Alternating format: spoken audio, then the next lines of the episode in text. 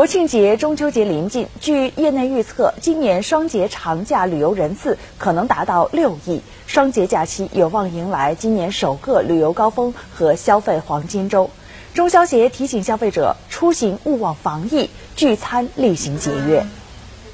外出游玩绷紧防疫这根弦儿，中消协提醒消费者出游应将出行的目的地尽量选择在国内低风险地区，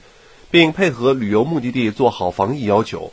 确有出国境旅游需求的，务必及时了解我国疾控机构、出入境管理部门、驻外使领馆等发布的相关提示信息，谨慎确定出行规划。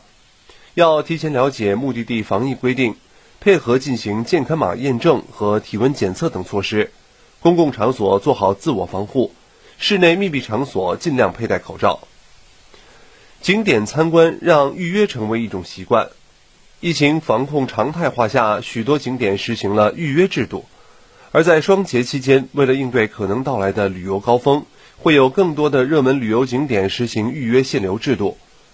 中消协提醒，消费者要尽快适应预约制，提前上网或电话查询了解相关规定，提前规划、提前预约，让预约成为一种好习惯，做到无预约不出行。亲朋聚餐践行绿色节约新时尚。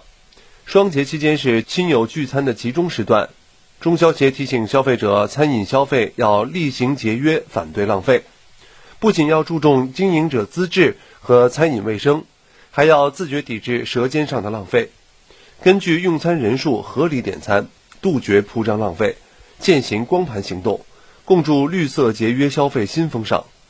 发现餐饮企业存在诱导消费者多点餐或者设置最低消费门槛等造成餐饮浪费的，消费者要勇于批评纠正、投诉举报，或通过随手拍、晒一晒等方式主动参与社会监督。